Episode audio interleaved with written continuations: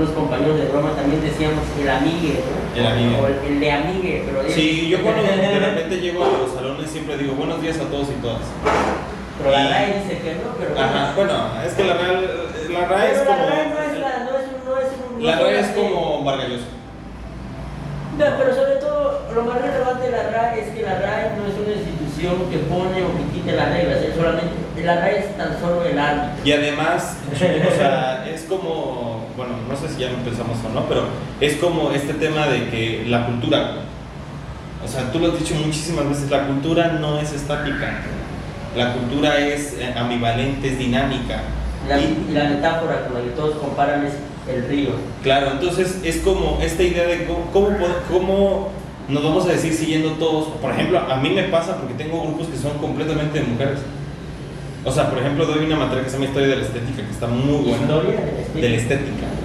Que tiene que ver con temas de qué es lo bello, cuáles son las propuestas y todo eso. Y todas son 28, 25, 24 son mujeres y un hombre. Y no puedo llegar diciendo buenos días a todos.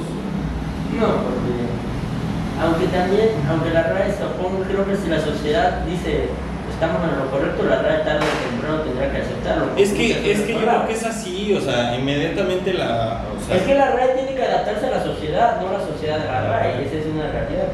Yo sí me sigue haciendo mucho, mu- mucho ruido este y de repente cada tanto lo vemos en de- la reacción de Vargallosa con el. ¿Usted qué piensa de la, los y de les? ¿No? Y él, y él es como muy oportuno al decir, bueno, es que yo sí creo en el masculino genérico. Lo cual creo que sí tiene razón porque Eh. él en su tiempo lo considera así, o sea, Porque se formó en otro momento. Se ¿no? formó en otro momento que ya no existe. social. Es como tu abuelo quer- queriéndole enseñar cosas que tú aprendiste. Y no es que no, no- y no es que lo o, el- el- eh, pensemos que es una persona ya obsoleta, que no lo es. No, sí, y tampoco es como decir, estar, no es como tratar de enjuiciarlo, no es que está bien o está mal, sino más bien, como tú ya decías, no, cada quien es hijo o hija de, su tiempo. Hijo, hijo de su tiempo. Entonces, Vargallosa no le puedes decir, oiga, usted, eh, o sea, la ciudad de los perros, pues, por ejemplo, por favor, ¿lo puede volver a reescribir con las dos les? O sea, evidentemente no. Él ya está. Es como, por ejemplo, ¿no? Ya digo, entrando bien, cuando de repente te dicen, ¿vas a querer tu pozol con, con que te lo bata con la mano o con licuadora? O sea, se puso una modita hace unos años de que los jóvenes nos gustaban con la licuadora, lo cual yo no comparto. Pero. Tiene otro sabor. Ajá, que tiene otro sabor. Entonces ya comienzan como a otros modelos en los cuales tal vez confluyen y no necesariamente uno es bueno o otro es malo. Eso sí me. O sea, hay que analizar las dinámicas de cada uno. Pero bueno, y ya para entrar de lleno por el podcast, bueno, porque ya, ya llevamos casi cinco minutos. Sí, nos encendimos, perdón gente, pero estábamos. Pero eso, pues, pero esto va a estar incluido en el podcast. Sí. No, sí, lo vamos a poner, ¿no? O bueno, pero si quieres yo doy la introducción. ¿Ah, ¿Te parece bien? Pues nada, ¿Qué bien. No, pues, Bienvenidas todas y todos a un nuevo capítulo de AA. Eh, estamos aquí con Andrés Hernández, Andrés Tachiquinip. Estamos aquí eh, pues desde el centro de, de la ciudad, un poco calor, un poco frío, ya no sabemos que muchas cosas nos han pasado. Tiene como dos o tres semanas que no grabamos. No es porque no hayamos querido, sino porque a veces No hemos podido. no hemos podido. Eh, el- de- primero una disculpa por cuestiones de salud, se lo digo también a Andrés. De hecho le dije ¿no? que me tuvieron que inyectar cuatro veces. eh, y luego a veces el clima no ayudaba mucho. Y luego 20 mil cosas, ¿no? Pero lo importante es que ya estamos grabando el día de hoy. ¿Tú Andrés cómo estás?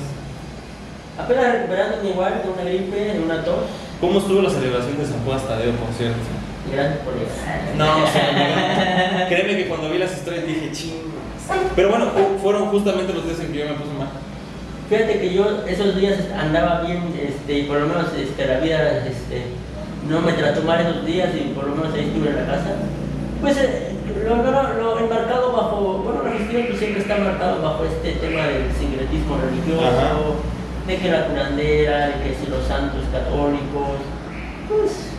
Y aparte también algo que, no, de que de este, de la, lo de lo llamativo este por donde vivo, es que no sé si qué, qué pasó con San Judas, pero se hizo muy presente en estos, estos- estos últimos años.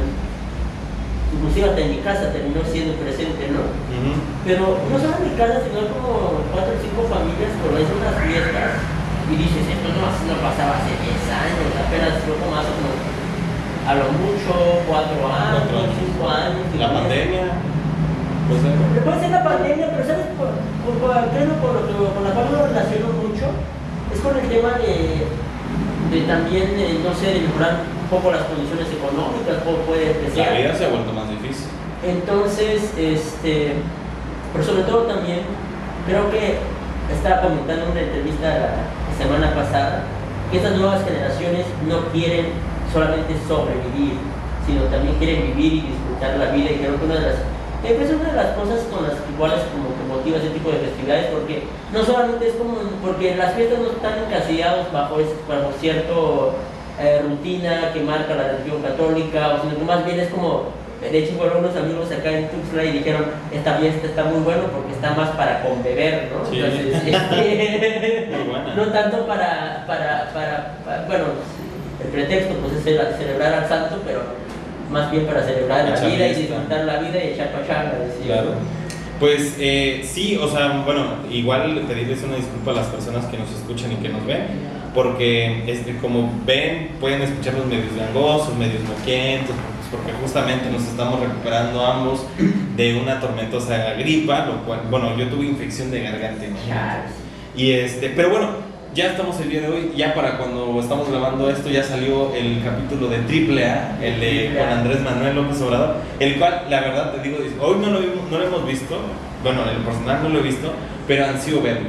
La verdad es que la, edición- la edición que tú le vas a meter ahí de cosas y digo, lo quiero ver. Pero bueno, que, eh, Está, está, está chido. Está chido. Y luego la gente va a decir, bueno, ¿y por qué iniciaron eh, sin presentación ni nada y así se fueron directo? Bueno, porque el día que estamos grabando hoy eh, es el 13 de noviembre y es un lunes, como lo hemos de repente develado aquí en este espacio. Y bueno, eh, encontraron sin vida a, a Le Magistrade, eh, ahorita voy a buscar el nombre. Ociel- Ociel Osuna, algo así se llama. Bueno, se me el nombre. A ver, ahorita. lo, lo busco para estar como muy ver. puntual. Se llama. Buscamos. A ver, se, se llama Jesús Ociel Baena Saucedo. Jesús Ociel Baena Saucedo, mejor conocido como el magistrado. Eh, lo poco que se sabe de alguna forma, y es que eh, la, la Fiscalía de Justicia de, de- Aguascalientes, que fue quien más o menos tomó el caso. Eh, mencionó que eh, así literalmente todo indica que podría tratarse de un tema de índole personal lo cual ya eh, de alguna forma eh, se siente una tendencia a que eh, pues no se entienda que, que haya sido por un tema violento, no sé. Luego están circulando por ahí muchas cosas, lo cual no tenemos identificado. Lo que sí podemos decir es que el día de hoy, en, tanto en Tuxtla, en Tapachula y en diversas ciudades del país, sí mandan o llaman a una velada nacional pacífica en nombre de el magistrado Jesús Ociel Baena Saucedo, lo cual me parece demasiado importante porque literalmente visibilizó, visibilizó mucho. Y ustedes dirán, bueno, ¿por qué estábamos hablando de eso? Porque el día de hoy, bueno, lo mezclamos con, con justo con el tema de el género, porque es- vamos a hablar de infancias, ¿no? Y qué tan difícil es el A, lo, les o lo que sea. Pero bueno, en lo personal, digo, antes de, antes de avanzar, sí quisiera como hacer una acotación sobre lo, lo- lo que hizo Le Magistrade. Creo que es una persona que indiferente. Mira, lástima porque creo que él y hay otro personaje que se visibilizó muchísimo cuando falleció, que fue el Mijis, ¿no? El, este diputado federal, eh, creo que de, Guana- de Guanajuato, termina de ser diputado y lo asesina quien sí tenía como otras propuestas, otras formas de pensar, con otro público, con otra población, y que la verdad no fue, eh, pues su muerte está impune, creo. Pero bueno, Pues esperemos que esta muerte de, de magistrado no quede impune y que se aclaren las cosas. Creo que es una de las cosas. Bueno, cre- creo que ahorita, en estos momentos, creo que es lo que comienza a, exigirse, ¿no? De, que no quede impune y que se aclaren los hechos. Y creo que es un hecho que a nivel personal, pues, bueno, yo lo vi desde pues, temprano, ¿no? Entonces, como. sí, muy temprano, ¿no? Pues Sí, tempranísimo. Yo apenas estaba despertando y ya era como a las 7, creo, como por la cena, pero estaba, ya estaban todas las noticias de que lo habían encontrado. Este, Joven, cuarenta y tantos años, joven, ¿no? Y bueno, nació en el 84, si no mal recuerdo, y murió en el 2003. ah, no sé, 40 pues, y A ver, vamos a ver. 31. Pues puede ser, tal vez. 40, 31. Pero bueno, el punto es, vamos a hablar sobre las infancias. Bueno, de lo que, bueno, sencillamente, bueno, Algo que yo te decía en, rato. en- en ese, en, ese rubro tú eres experto, yo voy a guiar nada más, yo sí No sé si experto, pero por lo menos curioso en la temática. Porque, bueno, para comenzar quiero mencionar, para los que no saben, ahorita estamos en el mes de noviembre. Para muchos países del mundo, si no estoy mal, eh, más de un país celebra el Día del Niño y de la Niña en el mes de noviembre, específicamente el 20 de noviembre, porque en esa fecha, en los años 1980, si no estoy mal, se llevó a cabo el, la- la- el convenio de los- el convenio por los derechos del niño, creo que se llamaba, se llamó en ese momento, ahorita oficialmente se la reconoce así, la, la- la Comisión por los Derechos del Niño, pero después como con estos movimientos de, de- uno de la niña. entonces ya se habla más como de los el convenio de los derechos de la niñez Ajá. O de la niña y el niño, ¿no? Porque como se desarrolló todavía en el siglo pasado, obviamente estaban marcados durante otra, eh, durante otro contexto histórico, político, social, cultural, ¿no? Entonces, por eso, este, en México, en lugar de, de- celebrarse el, 30, el, el- el Día de la Niñez el 30 de abril, debía celebrarse el 20 de noviembre. Ok. Pero, como en México el- ya estaba ocupado el 20 de, de, de Al día de la Revolución Mexicana. por el día de la revolución, la conmemoración de la revolución mexicana, es por eso que lo pasan un mes más bonito o igual de bonito que noviembre, no sé, este que es el mes de abril. ¿Qué, pero es que, ¿qué más hay en abril? Pues no hay nada más, ¿verdad? O sea, ponte a pensar, ¿en abril qué habrá? ¿El día de la primavera cuándo es? ¿Marzo, abril? No sé, estoy desubicado en ese dato. Pero bueno, abril, abril. Pero abril está bonito para el día del niño, es, este, antes todavía en la primera mitad del año. ¿Qué se dice el 30 de abril? Nada. Nada. Yo sí. Uno que ya no es niño, ya no tan. Yo creo que ahorita sí, hago, pero por parte de mi chamba, es como que Ah, actividades bueno. a llevar a cabo con, eh, con las infancias, pero a nivel personal creo que no. ¿Pero en tu casa? Yo sí. Eh, mi mamá siempre ha sido una persona mucho de esfuerzos. Al principio, eh, 8, 9, 10, 11, 12 años, sí se tomaban la libertad de hacer algo diferente en todo el día. Es decir, eh, sí le reconozco eso a mi madre, sobre todo porque éramos dos.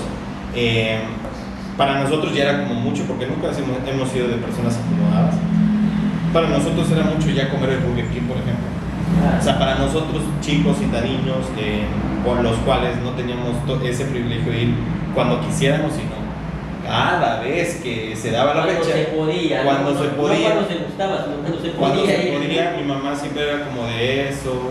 eh, nos llevaba mucho a. Yo sí tengo una, una buena impresión de los días del niño, aunque, ahorita te voy a poner en sintonía, de hecho, voy a matizar este podcast por, por mis anécdotas un poco raras.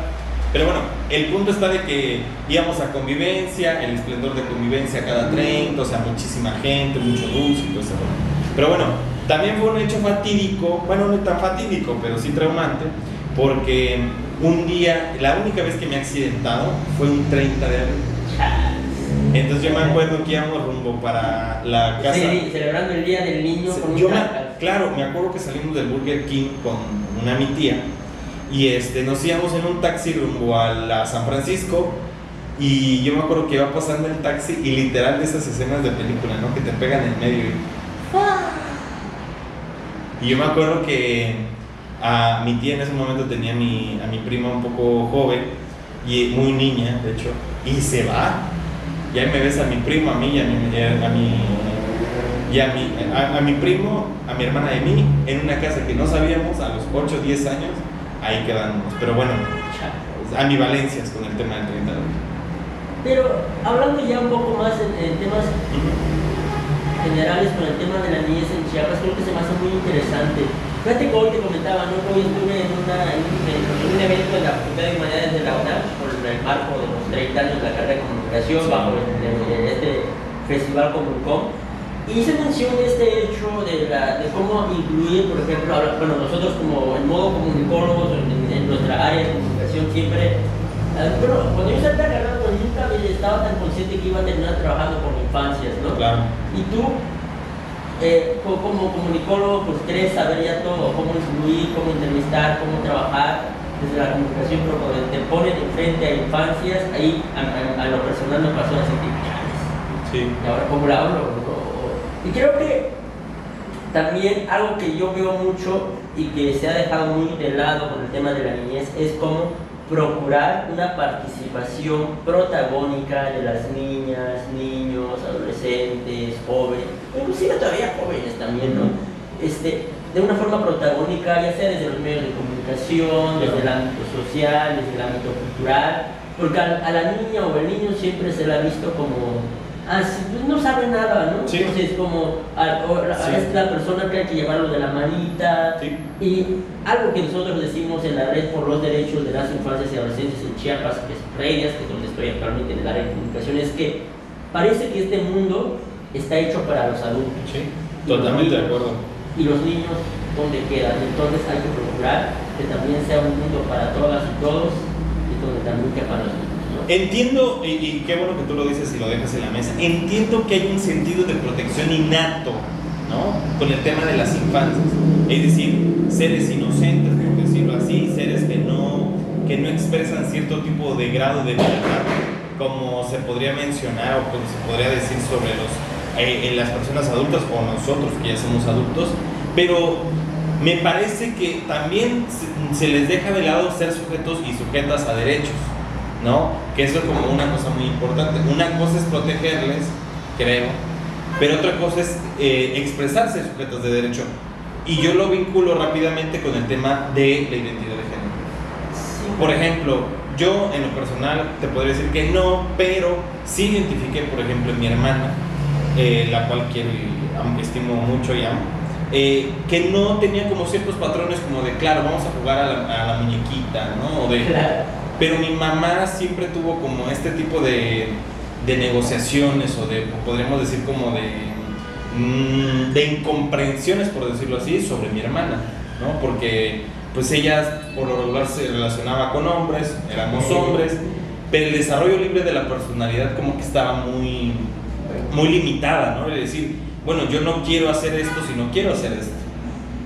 No, o sea, yo creo que hay una gran diferencia entre decir, bueno, te, tengo que cuidar evidentemente y ser sujetos y sujetas a derecho. Es decir, si a mí no me gusta en rosa, si a mí me gusta en rosa y yo soy hombre, soy sujeto de derecho y decidir qué color me gusta, ¿no? O cómo quiero tener mi cabello, o cómo me lo quiero cortar, o si me lo quiero dejar largo, o si me quiero pintar las uñas, lo cual creo en lo personal tendría que ser la menor de nuestras decisiones. Sí, eso, ese es un buen punto que ahorita se me hizo presente un evento que, que, me, que estuvimos desde la Red Derechos de la Infancia y Adolescencia en Chiapas, que es con el tema el libre desarrollo de la personalidad. De hecho, hicimos un, un, este, conversatorio aquí en el, Palacio de Gobierno, donde estuvieron presentes varios niñas, niños, adolescentes de, diversas escuelas de, nivel básico, acá en Tuxtla Gutiérrez. Creo que también estuvieron algunos como de Ocotepec, Coahuila y no sé cuántos municipios es como. Hubo la invitación de varios, ¿no? Y era de que hace un año, fue en el 2022, cuando se regresa a clases presenciales, entonces los chicos como y las chicas habían estado en casa estudiando, entonces lleva, más de uno llegó con el, cabello más largo, con un arete, o no sé, las uñas, y lo regresaron a casa. No sé si te, te acuerdas que en agosto del año pasado fue noticia nacional de que más de una o de una o un estudiante fue de vuelta a su casa y no le dejaron o no le permitieron entrar. Y por eso creo que la CONAPRED a, a, nivel nacional, creo que no sé cuánto, no me acuerdo el dato o la cifra exacta de cuántas denuncias recibió por, por, este, por no haber eh, dejado ingresar a, una, o, a un, a un estudiante a las aulas escolares por este tema del, desarrollo libre de la personalidad. Y pareciera que, eh, porque pareciera que es como te planteas muy bonito esto, ¿no? Pero cuando eres niña o niño, el tema del libre desarrollo de la personalidad es algo que tú no puedes ejercer realmente porque tú vas a la escuela y en la escuela te dicen que no, y esto y lo otro, y creo que es un tema bastante Luego se vuelve muy prohibitivo para toda tu vida. Es decir, eh, y, yo creo que ahí viene un tema que creo que se me hace muy interesante, que es el tema de la represión. Comienzas a reprimir cosas. Es decir, por ejemplo, porque de repente me, ha pasado o he escuchado que a los 50 años están descubriéndose, no sé, gays, homosexuales, lesbianas, aunque toda la, aunque toda la vida siempre lo hayan expresado. ¿Por qué? Porque justamente este tema de la represión, del querer ser como uno quiere, y luego también de comprenderlo, ¿no? Yo, yo en lo personal creo que sí estamos muy lejos, muy, muy lejos, ¿no? Aún de llegar como a, a temas que, para, que en lo personal para mí son de sentido común. Ejemplo, yo tuve un estudiante que tiene el cabello más largo que cualquier, que cualquier chica en mi salón, ¿no? Y los chavos, en vez de decir, ah, no, pues qué chido cabello, sí lo boleaban, ¿no? Porque era como un tipo así de, digo, yo sí tuve que intervenir en ese momento, pero sí era como de, ah, no, pues decía, pues párense las chicas, ¿no? O una cosa así. Y de repente como que los mismos de su, de los mismos chavos, ah, no, pues fulano de tal que también pase por su cabello, ¿no? Y eso a nivel universitario. Sí, y creo que son temas que hay que llevarlos a la reflexión. Pero un tema que ya mencionabas y también nosotros, yo como parte de una red que, que abordamos estos temas, es ver a los niños como sujetos de derechos. Algo que es muy interesante con el tema de la educación, pues por ejemplo los padres son los que los, los tutores, ¿no? los que solamente tienen que validar o invalidar cierta actividad eh, donde pueda o no pueda participar la niña o el niño o está bajo, enmarcado bajo este discurso de, por ejemplo, una madre dice, es mi hija y es mi hijo y yo lo, yo lo educo como yo quiero. O inclusive algunos más extremos en los comentarios dicen, es mi hija o hijo o hija y yo hago con él o con ella lo que yo quiero. Y eso creo que son discursos que ya no deberían, eh, bueno, como yo como este, parte de una red, creo que siempre he dicho, creo que son discursos que deben de cambiar, si bien así fueron educados nuestros padres, pero creo que no sé si sea el camino correcto para educar a estas presentes generaciones que realmente están cara a Sí, yo ahí sí podría interactuar un poco porque sé que es muy complicado ser padre o madre. Claro. ¿no? Yo sí creo que uno en esta intensa eh, procuración del ser o del nuevo ser, sí es como muy complicado decir, bueno, sé un objeto libre, ¿no? En ese aspecto. Y lo entiendo, ¿por qué? Porque, por ejemplo, yo lo veo cercano con algunas personas en las que yo digo, chingada, o sea, ya póngale un estate quieto a este chamaco, ¿no? Por ejemplo, ¿no? Pero, y qué, qué bueno que, y de hecho, por eso es la gran intención justamente de, de, de, la idea de que estamos platicando, porque en la ciudad es muy raro, y, bueno, en mi generación me tocó, pero mi generación, pero ya las, en, en, estas generaciones, ya me, discurso de tío, ¿no? ya las generaciones no salen tanto a jugar. No, En mi generación sí me acuerdo que los 20 de noviembre, los 15 de septiembre, los 24, los 30, eran días en los que, claro, evidentemente no había celular, sí podía salir y hacer lo que básicamente no haces en todo el año, que era jugar en la calle. Y yo, por ejemplo, y aquí eh, meto un spoiler, ¿vale?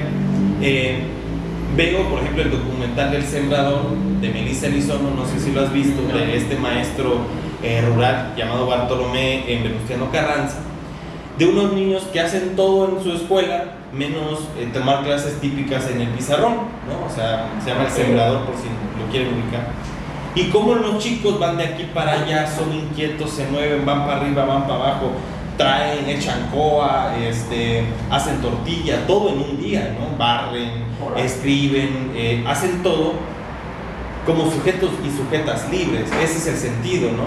Y como la ciudad, al contrario, te va recluyendo, te va, te va este, orillando a que no interactúes con otras personas. Y creo que, bueno, como tú decías, también está este punto de creo que nadie está también formado para ser padre. Claro porque uno a veces dice, me ha tocado, como tú dices, hay unos niños que dices, o niñas, inclusive, de no, ya, ya, que le paren. Sí, ya, para por favor, niño. Pero también tiene que ver mucho, pero creo que también una de las cosas que siempre hemos dicho también, o desde, el, área donde estoy actualmente, es que tampoco creo que la violencia no, es el camino. No, no, para nada. Y eso es un buen punto. Y también creo que a, nivel federal, creo que ya está catalogado como un delito también, de, o, no, me acuerdo cómo está el tema, pero el, tema es ya más legales. Pero el tema es de que como también era la sanción, o los padres eran sancionados, o los que castigaban con este, violencia física a sus hijas o hijos, ¿no? por ejemplo, este, la ley anti-chanclas, creo que, Claro. que le llaman, ¿no? Que creo que tiene como dos, tres años, no sé cuántos años lleva, pero a la cual se me hace interesante también como, sociedad también llevar a la reflexión. Entonces, si, eh, si la violencia no es el camino para la correcta educación, entonces ¿qué otro camino hay que tomar? Por eso también muchos padres creo que no tienen buena comunicación con los hijos. Y, y yo ahí abonaría que ni, ni- in- inclusive ni el tema de la violencia, sino la costumbre positivista que se tiene, conductista, perdón, Ajá. el esta onda de hazlo porque vas a tener una recompensa Ah, sí. o vas a tener un castigo. O sea, no lo haces porque lo disfrutas o porque lo quieres hacer, ¿no? Eh, sino al final de cuentas te, te, te forjan. Y digo, regreso mucho al tema de que, claro, durante los 10, 11, 12 primeros años es muy complicado eh, nosotros expresar nuestros derechos porque somos sujetos muchos de privaciones, ¿no? Claro. Inclusive podríamos decirse que nos regimos, y yo creo que todos y todas en general, somos niños y niñas sujetas a una dictadura, ¿no? ¿Por qué? Porque adultez. Claro, ajá, una dictadura del, del autocentrismo, ¿no? Donde nosotros no se nos dice cómo, cómo nos sentimos, cómo vivimos, cómo estamos, ¿no? Y que simplemente estamos viendo cómo navega la familia, ¿no? Porque inclusive, no me pasó, pero sí creo que es una constante en diferentes familias de que un tema familiar, los niños y las niñas no opinan, aunque se ven involucradas. No sé. y eso- ese es un buen punto que tomas. Creo que el tema de la participación de la niñez en, en asuntos que realmente les afecta, creo que ta- no, no- no se ha dado, ¿no? Por Ajá. ejemplo, es, es como muy común que un padre o, uno, o los, o los padres de familia, las madres, den espacio a que, bueno, tenemos este problema o estamos en esta situación, ¿qué, se- qué opinará mi no, es como de que yo, yo soy su madre, yo lo protejo, soy su padre, yo lo protejo para, como este, como dijera este Juan Rulfo, yo nací primero y se endu- endurecieron primero mis huesos y por eso lo tengo que defender, ¿no? Pero, Ah, eso qué bueno pero no, este, pero nunca se le pregunta qué opina o qué le parece, porque siempre se ha como que deja, pues es un niño que, que ha de saber, ¿no? Claro. Ah, Y pues, pues es un niño, es una niña, que él o ella que ha de saber, pues, si apenas puede- puede ir al baño solo, dijeran ahí por mi pueblo. Entonces, creo que ese es, ese es el, el discurso con el cual como, que comenzar como dices, ya hay que dejar atrás eso. O por- porque me ha tocado inclusive padres decir, no, es que mi padre me educó así y yo, Ajá. yo lo tengo que educar así a mis hijos porque yo una persona, soy una persona de bien y también quiero que mi hija o hijo quiera ser, quiero que sea una persona de bien igual que yo. Y por eso lo voy a educar como me lo educaron a mí hace el siglo pasado. siglo pasado, ¿no? Esto es un tema. Y, y- ahorita, bueno, perdón, y repercute mucho en la formación de una como persona, de uno como persona, ¿no? Porque, por un lado, tenemos esta idea, por ejemplo, a mí me pasa cuando doy clases, cuando los niños, cuando los niños, cuando a estos estudiantes les pregunto, ¿hay dudas? Y nadie habla. Y es como una voz valiente la persona que te dice, yo maestro, creo que no le entendí. Pero ¿por qué usted argumenta esto? O sea, hay, hay, hay como un tema muy cuestionado. Mira, ya nos vamos. Que nos lleven. No, y hay como un tema muy cuestionado sobre el tema de contestar, de preguntar. Eso por una cosa, o sea, eso por un lado. Ajá. Y también existe esta polaridad también como ser humano de la incapacidad de decir que no. Porque nosotros aprendemos a obedecer. ¿no? Y eso lo aprendemos desde la infancia.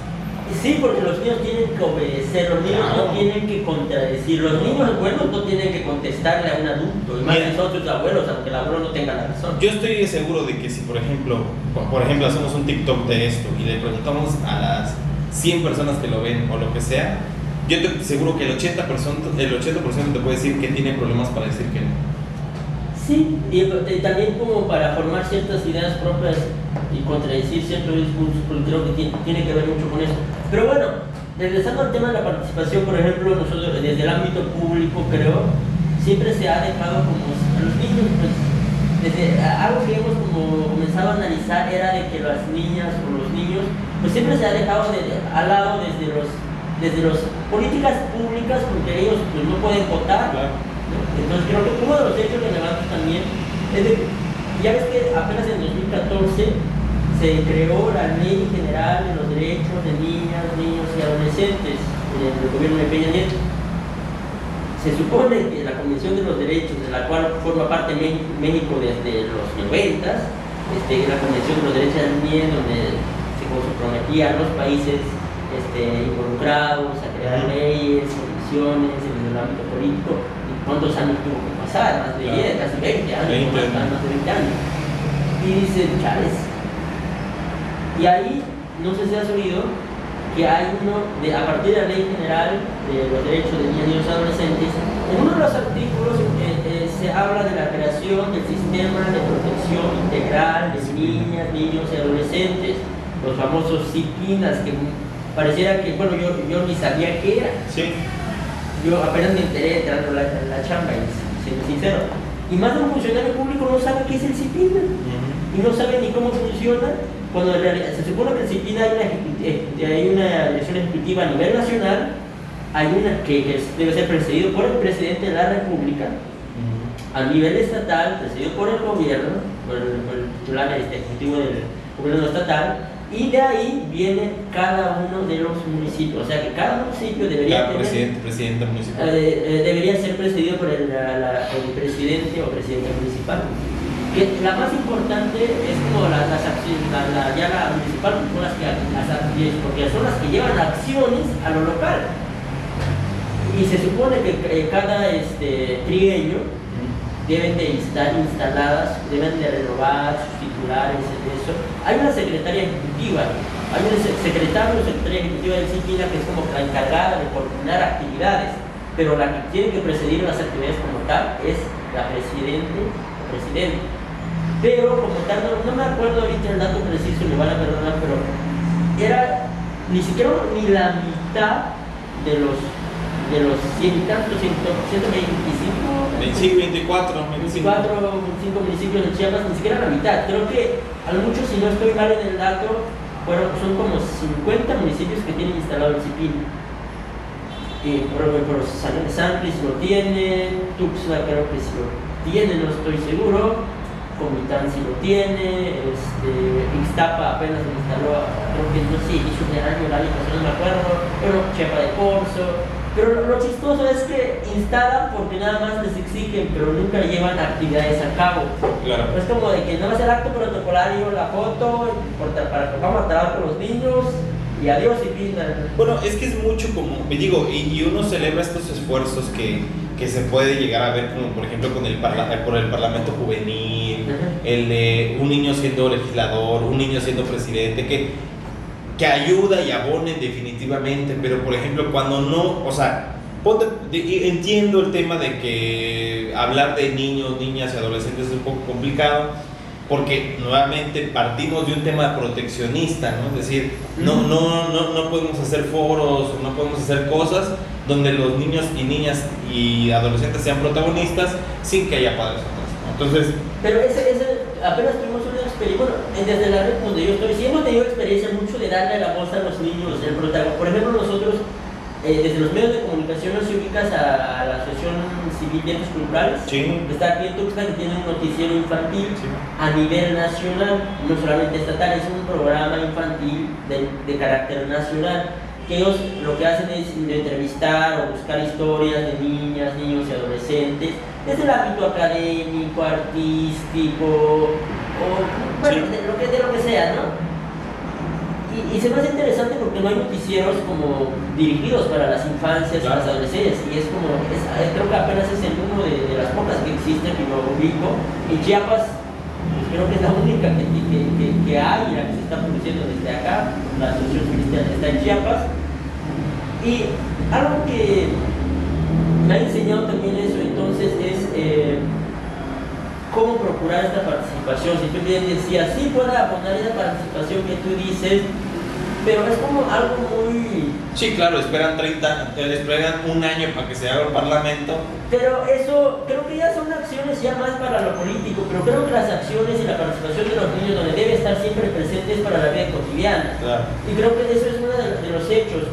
Y, y algo que tú decías también, inclusive con naciones civiles que trabajan y hablan de temas de infancias, inclusive les cuesta darle el protagonismo a la niña o el niño, ¿no? A ver, pasa a hablar y exponga, ¿no? Y a veces el niño o la niña a veces tiene miedo de hablar de lo que ella quiere, porque por miedo tal vez por la posible res- represalias, posiblemente, porque siempre se nos ha educado que habla bien, Claro. o expone bien, Con seguridad. con seguridad, no, no, vea, no voltees para otro lado, contesta lo que se te pregunta y nada más.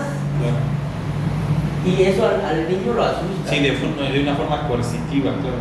Pero y regresando a, a experiencias más personales, a mí me ha tocado entrevistar a niñas niños y niños, por ejemplo, de 5 años, inclusive me ha tocado entrevistar a unas de 4, imagínate. Unas cosas hermosas y con respuestas que Sí. nunca te imaginas que te van a decir.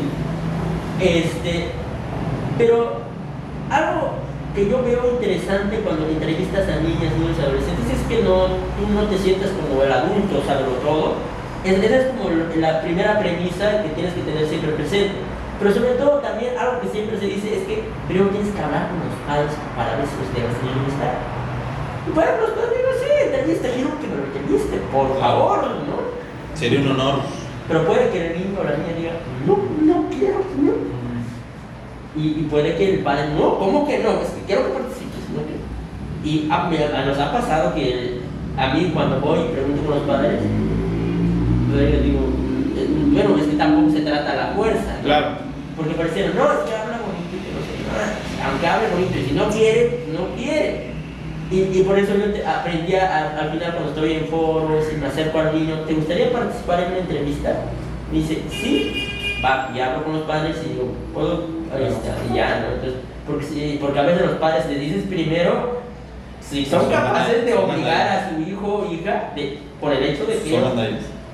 Sí, o sea, es muy complicado porque nuevamente eh, yo algo que siempre les he dicho a las y los estudiantes es que mis clases o en general los temas que yo propongo no es como para llegar a un sí o un no o estamos a favor o en contra, sino mirar el espectro y es lo que estamos haciendo, ¿no? O sea, yo sí creo que hay una cuestión muy proteccionista porque creo que sí estamos en una sociedad que está, una, con mucha violencia y sobre todo con mucha desconfianza, ¿no? Es decir, eh, no, no creo en lo personal que inclusive teniendo una hija o un hijo con cierta edad estemos confiando de que va a llegar bien o estemos confiando que está con las mejores personas. Sí, y hay algo que ahorita quiero abonar a Luis el mismo tema. Por ejemplo, a ti te ha tocado entrevistar, bueno, en tu caso como periodista, ¿te ha tocado entrevistar a niñas, niños, adolescentes? Sí, ¿No te pasa que a veces llegas con preguntas y a veces tus preguntas ni les interesan? sí. A mí me pasó, ¿sabes con quién? Que, que se me hizo súper raro y dije yo, eh, de ahí me comencé a replantear justamente cuando entrevistaba, con una niña que fue- se llama Xochitl, que creo que tú lo- la has de ubicar, que Xochitl le entrevisté en el IPTI allá arriba, en el Museo de Ciencia y Tecnología, en el MUCH, porque ella dio una conferencia sobre inspiraciones y no sé qué. Y la niña súper fluida, ¿no? O sea, súper fluida en, una, en un anfiteatro de 400 personas. Bueno. Entonces yo le digo, oye, Xochitl, ¿qué es esta niña que este, ganó un premio eh, del Instituto de Ciencias Nucleares de la UNAM? No, es una niña Xochitl, no me acuerdo cuál es su apellido. Que la nombra Forbes como una de las eh, mujeres más, eh, más poderosas del país en 2018-2019. Pero bueno, entonces yo llego con Xochitl, con toda mi buena onda, y yo le dije, yo así en mi capacidad periodística, ¿no? Así diciéndole, claro, voy a, voy a hacer una entrevista diferente. Llegué y le pregunté, a ver, Xochitl, y me acuerdo todavía. ¿Tú qué piensas de la política? Y este, ¿Qué piensas? ¿Qué crees que se debe hacer diferente? Y yo me acuerdo que me contestaba de, bueno, hay que hacer las cosas más buenas, ¿no? Y ya. O sea, nada más me decía eso, ¿no? O sea, de que- y le decía, ah, bueno, pero como qué cosas? Pues que la gente eh, se respete más, este, tenga más cariño, que no sea mala, las cuales evidentemente eh, para un adulto serían como cuestiones de cómo, como malo, pues, o sea, de, de. Pero el punto está, yo me acuerdo, ah, digo para cerrarlo, es que no tardé mucho en entrevistarlo. Ha de ser sido como minuto, minuto y medio. Es que con niñas, niños, Ajá. las entrevistas deben ser este, muy breves, al menos que se pre... ah, Ay, pero también hay chicos, chicas que sí se explayan, pero la mayoría que a mí me ha tocado es que son muy breves. Y entonces, si son muy breves, a veces hay que incentivar sin caer como en, en la presión. Sí, pues. sin insistir. sin tal. insistir. Y a veces, a- a- a lo- lo- una de las actividades que yo hago en las redes es, pro- es promover la participación protagónica de niñas, niños, adolescentes, para, para las redes sociales de la red. Entonces, a veces vamos, si identificamos alguna historia interesante, a veces investigamos, eh, con- contactamos a los padres y les planteamos y luego preguntamos al niño o al niño si está interesado en participar. Y a veces sí, y a la mayoría dicen que sí, ¿no? aunque a veces siempre está como este de miedo, Sí. que no sé qué, y no me quiero exponer, qué tal si hablo feo, y muchas cosas pasan por la Sí. mente de la niña o del niño. Pero a veces eh, llego y, y entrevisto y me dicen, y puede que la respuesta a una pregunta puede ser sí o no, Ajá. o puede ser, no lo entendí, Sí. Y ya, y- O no me interesa. o no me interesa, es que no sé qué es eso. Sí, porque, un, por ejemplo, yo el gran error que pensé o que tuve, y que lo sigo diciendo que fue un error, es pensar que a Xochitl le, importaba la- le gustaba la política. ¿No? Y claro, yo, yo diciendo como, no me sabré explicar o no, no, Y sobre todo también hay que ver mucho cómo te contactas verbalmente y, y, y- y- Sí. Porque si te pasa, tú llegas en tu modo adulto así parado y imagínate una no. niña. Es justo lo que iba a decir, por ejemplo, Xo- Xochitl ha de medir un metro, yo mido unos 76, eh, en un lugar donde yo me veía extremadamente alto, tal vez, poniéndole una... Pues lo espantas, ¿no? Claro. Y lo intimidas, porque bueno, pues ese es un adulto, yo soy una niña, porque los niños están conscientes de cuál es su posición, porque la, la, la, la, la- la- las instituciones educativas se han encargado de que son, ellos son niñas y niños, ¿no? y que ellos y que algún día van a llegar a ser adultos. Claro. Y pareciera que se quiere formar como estos niños, como se, o se quiere ver como a veces como los niños, a veces como pequeños adultos, ¿no? cosa que se me hace muy, muy, triste verlo así. Pero sobre todo también algo que me pasó y, y- y te comparto y les comparto acá es de que en una vez yo llegué a una entrevista hace un año en un día de muertos. Es, que hay una organización que- que organiza un evento que se llama La Muerte Impune. Y entonces entrevisté a una niña como de 5 o 6 años. Y ahí estaba con su madre y me dijo, ¿quieres participar? Porque vi como que estaba muy atenta a las entrevistas que yo estaba haciendo con las otras y con los otros. Y me dice, sí, quiero participar. Y volteé a ver a su madre y dice, este, ya, lo- ya habló con la madre y dice, ah, sí, sí, si, está, si puede participar, pues si ella quiere, pues que participe. Y a veces, y comencé a hacer las entrevistas y qué le había parecido el evento, qué opinaba, o, o- y cosas así como muy, ele- preguntas muy elementales, ¿no? Y hay una pregunta que nosotros siempre agregamos en las entrevistas, en la red, que eso surge a partir de la experiencia de este, de esta, de este noticiero que te decía que es Vientos Noticias que Vuelan, de las naciones vivientes culturales, y es que al final, al final de todas las preguntas que se- deben ser como máximo, exagerado, cuatro o cinco para... Al final siempre tienes que decirle a la niña o al niño, hay algo que me faltó preguntar. ¿O qué me faltó preguntar? ¿no? Como darle ese poder. Es como preguntar, ¿hice bien mi chamba o tienes alguna duda? ¿O tienes alguna, algo que decir y, yo no supe cómo preguntar? Y a mí me ha sorprendido el poder de esa pregunta porque los niños veces reaccionan a, déjame pensar, ¿no? Y, y acuérdate, se libera en la, con las ideas.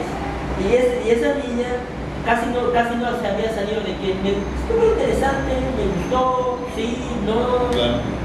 es la primera vez que vengo y ya. Pero después cuando le hice esa pregunta me dijo, ah, sí, yo quiero decir algo importante. Yo quiero decirle a los adultos que ya no roben a los niños y que a las autoridades tampoco le quiten a los productos, a los vendedores ambulantes de San Cristóbal de las. Casas. Yo así, Qué poderoso discurso. yo así, órale.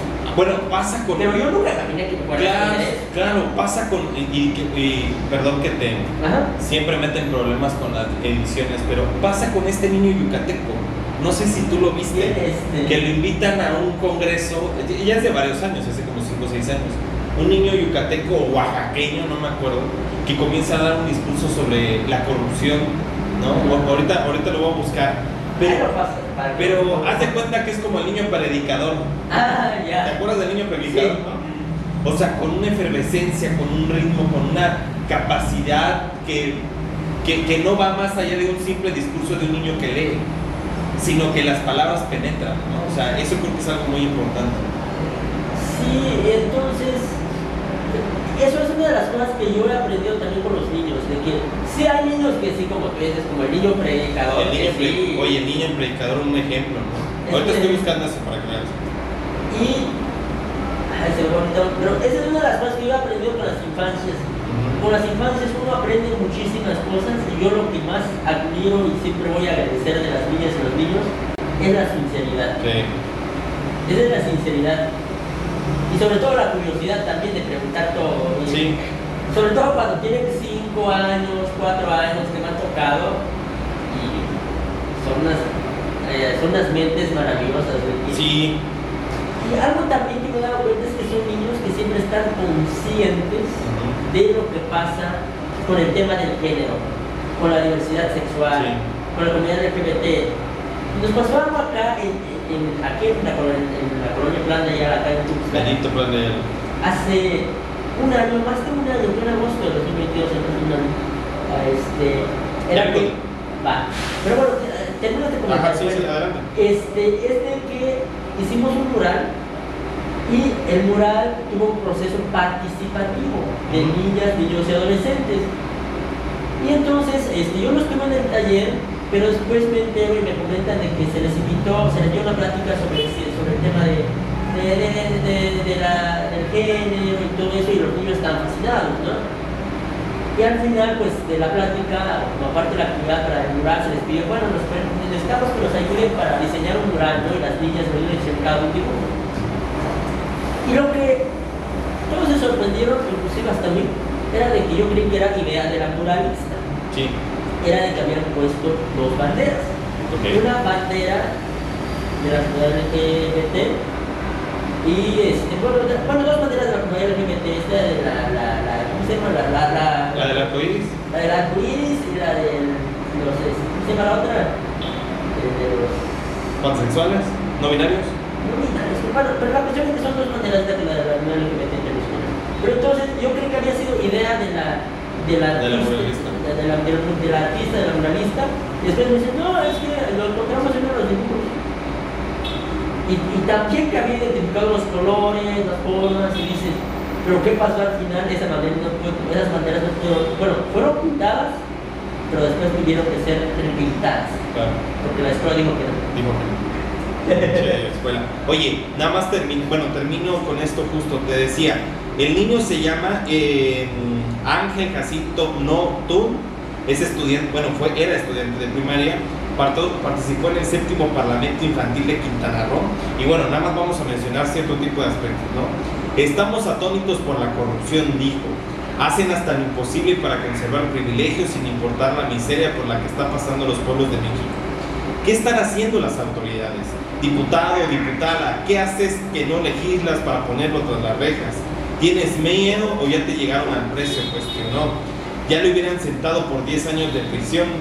¿Cómo tiene que estar el país para que un niño exprese mejor los sentimientos de un país que el propio presidente? ¿No? Comentó un usuario. Entonces, creo que, y, y- y nos impresionó tanto, de hecho aquí no sé si se puede ver, y si no lo cuelgas, ¿no? Sí, lo Yo sí me acuerdo mucho de este niño. O sea, sí lo tengo muy en mi Creo que nomás lo vi como de portadas de notas, pero nunca me leí. Sí. Creo que tal- puede, puede que sí, porque tengo mal, tan mala memoria para recordar los hechos. Este, puede que sí, pero, pero lo vamos a colgar para que lo, para que lo vean. Bendito seas Ángel Jacinto, ah, donde estés. pero un tema Ajá. que quiero para ya ir cerrando y creo que es uno de los temas más polémicos que a mí me ha tocado como a veces abordar desde los Ajá. medios, inclusive platicar con otros compañeros. ¿Tú qué opinas de las infancias trabajadoras? Oye, yo, eh, eh, eso para mí, de- dentro de todo, no es, complicado. Yo sí creo, y justamente con el apoyo de diferentes organizaciones de la sociedad civil, Merecho Jobal, Redias y diferentes, nos han hablado justamente de este llamado el trabajo infantil, que no es lo mismo que la explotación infantil. ¿no? O sea, hay una gran diferenciación. ¿no? Hay que distinguir. Claro, y es decir, yo te soy sincero, creo que es mucho más evidente de que solo un tema de comunidades, ¿no? Ejemplo, yo te podré decir que no, no nunca fui, digo, mi familia es pésima para vender, pero sí, eh, porque no nos caracterizamos en eso, pero mi, sí vi familiares o sí vi eh, cier- eh, amigos, vecinitos que te vendían cosas. Por ejemplo, yo sí me acuerdo que de repente te vendían, no sé, cartitas o te vendían cosas en la primaria, en la secundaria. Te vendían cosas muy inocentes que ellos podían hacer. En lo particular, algo más infantil y que me parecía como muy tierno, era venderte dibujos. Ah, sí. y te decían, es que me quiero vender dibujos porque justamente creo que tengo que comprar esto. De hecho, en inventario tuvimos una, una invitada a la cual queremos mucho, quiero mucho, que se llama Edita Montoya, y que nos mencionaba que su hijita quería una nueva estuchera, Y ella pensó que, iba, que en algún momento dado ella le iba a decir su mamá, eh, la hija le iba a decir a su mamá, me la puedes comprar. Y la verdad es que no, dijo, yo voy a tratar de hacer las cosas para que yo pueda comprármela. Y es decir, esos pequeños esfuerzos para mí yo ya los considero un trabajo infantil. Ejemplo, la señora que tiene la tienda, el señor que tiene una tienda, se ve mucho con las verdulerías, ¿no? A mí me pasó muchísimo con los chicos carpinteros, soladores, fontaneros, albañiles, que en un día que tú no estabas, o sea, el día que no tenías escuela, vámonos, a echar mezcla. Y no era una onda de que no quisieran, inclusive lo veían como yo, cómo puedo aportar a mi vida. Al menos a mí me tocó en esta generación y a mí me tocó, siempre lo he dicho y he vivido y viví toda mi vida en Albania Alta, nunca he tenido ningún privilegio, pero sí te puedo decir que en las, en las primarias en la secundaria que fui, en el kinder que fui ahí, sí te podría decir que conocí mucha gente que era, claro, gente de a gente que decía, claro, yo quiero aportar a mi vida o quiero ganar mi dinerito para, no sé, para comprarme esto, para regalarle esto a Juanita o regalarle esto a Sultanita. ¿Por qué? Porque no lo veían, y en lo particular, no lo veían como una explotación, que es algo que como que se vincula, como que el niño no puede trabajar. Sí, y eso es, hay un discurso muy arraigado, es, que los niños no deberían de trabajar. Cuando ven una persona, un, niño, ya sea en puesto, inclusive vendedor ambulante, porque parece que se criminaliza e, este tema del trabajo. No lo hacen porque, bueno, hay casos de explotación que no, hay que descartar, no hay que descartar, claro, pero la mayoría de los casos que nos ha, bueno, desde el caso de San Cristóbal, que es donde yo tengo más experiencia y contacto con las niñas y los niños, es que ellos eh, lo hacen por querer ayudar a, la familia, inclusive me ha tocado entrevistar a niños, es que el papi yo, porque yo cuando inicié también a, abordar este tema, yo quería que este niño no va a la escuela, ¿no? No, es que yo voy en la mañana o yo voy en la tarde, ¿no? La mayoría me decía, yo voy en la tarde, porque normalmente yo llegaba antes a, a, entrevistar en la mañana. Yo dije, este niño no va a la escuela. Me dicen, no, es que voy en la tarde y en la mañana pues aprovecho a ayudar y ya salí, allá al rato pues ya salgo de acá y voy a la escuela y cosas así. Y, eso hay más de un caso y muchos casos podemos citar y, si uno comienza a ver la realidad detrás de los niños, niños que trabajan en ciertos puestos locales, pero algo que también siempre parece que hay una que nadie, bueno, algo que hemos que yo he identificado y que he visto que han señalado otras organizaciones tanto de Chiapas como de otras organizaciones del centro del país es de que se le señale al niño que trabaja en un puesto, pero no se le señala al niño artista que también está trabajando. Claro. No, yo cerraría también con esta idea de, y, me, me, me, revive, me impulsa mucho a decirlo, que es, es, me parece demasiado interesante que no despeguemos el dedo del renglón y comprendamos estos hechos. Es decir, yo estoy convencido, convencido, que como bien decían los compañeros del Ejército Zapatista de Liberación, compañeros y compañeras, vivimos mundos dentro de otros mundos. Hay gente que tuvo el privilegio de no trabajar de joven, que le daban todo y que qué bueno, que no tuvo ninguna carencia. Pero yo conocí y conozco gente que desde los 8 o 10 años no tenía alternativa. O sea, no tenía alternativa. Teniendo en cuenta que a veces era madre soltera con tres hijos, ¿no? Eras el mayor, la mayor, eh, a veces pues hay que buscarle de dónde, a veces no nos alcanza, teniendo la precariedad laboral, teniendo un tema de género, teniendo un tema de no, no este, de no estabilidad económica. Pues yo sí creo que el trabajo eh, infantil es un gran reflejo de cómo se vive día a día una persona en cualquier lugar del país. ¿No? Es decir, no, ojalá, yo lo puedo decir y me aseguro y te puedo decir que en mi, ejemplo sí, sí, lo puedo ver. Nunca tuve que decir, claro, voy a tener que vender algo para que yo pueda subsistir gracias a mi mamá que, y a mi familia que lo pude tener pero yo sí tuve compañeros que me decían, no, o sea, no, e, eso no es una alternativa para mí, ¿no? Y es un, es un tema también, por eso siempre, como dice, como tú mencionabas, Manuel creo que habla mucho de este trabajo digno y no a la explotación. Claro. Y tampoco criminalizar el trabajo de las infancias trabajadoras, porque criminalizar es ir en contra de sus derechos. como, ya lo decimos hace rato, parece que se le prohíbe todo al mismo, hasta inclusive ayudar a la familia. Pero sobre todo también creo que hay que comenzar a analizar y diferenciar el tema del trabajo infantil con la explotación. Y claro, y, y yo nada más cerraría, no es que estoy de acuerdo que un niño de 10 años vaya a echar mezcla, Ah, no, pero Por eso se habla del trabajo digno que pueda ejercer el niño, porque no vas a poner a cargar, porque me ha tocado entrevistar a niños. Es que a mí me dieron un trabajo, me decían, porque yo quería ayudar a mi familia, en, un- en una bodega donde podían a cargar esto y lo otro, y la verdad, mi, mi mamá me dijo que lo dejara porque no podía yo cargar, y por eso que sean condiciones dignas en el ejercicio de trabajos, que sean actividades que puedan hacerlo de acuerdo a su edad. Y, y sobre todo que estén conscientes, o sea, mientras los niños y niñas estén conscientes de que ese dinero está yéndose tanto para su familia, para ellos o ellas, yo estoy contento. Y sobre todo también que tengan la conciencia de, qué es- de cuál es, de por qué están en, ante ciertas eh, circunstancias y situaciones. Porque, ¿no? porque yo he puesto esto, no, es que eso es, es ir eh, contra los derechos de la niña y del niño, ponerlos a trabajar, ¿no?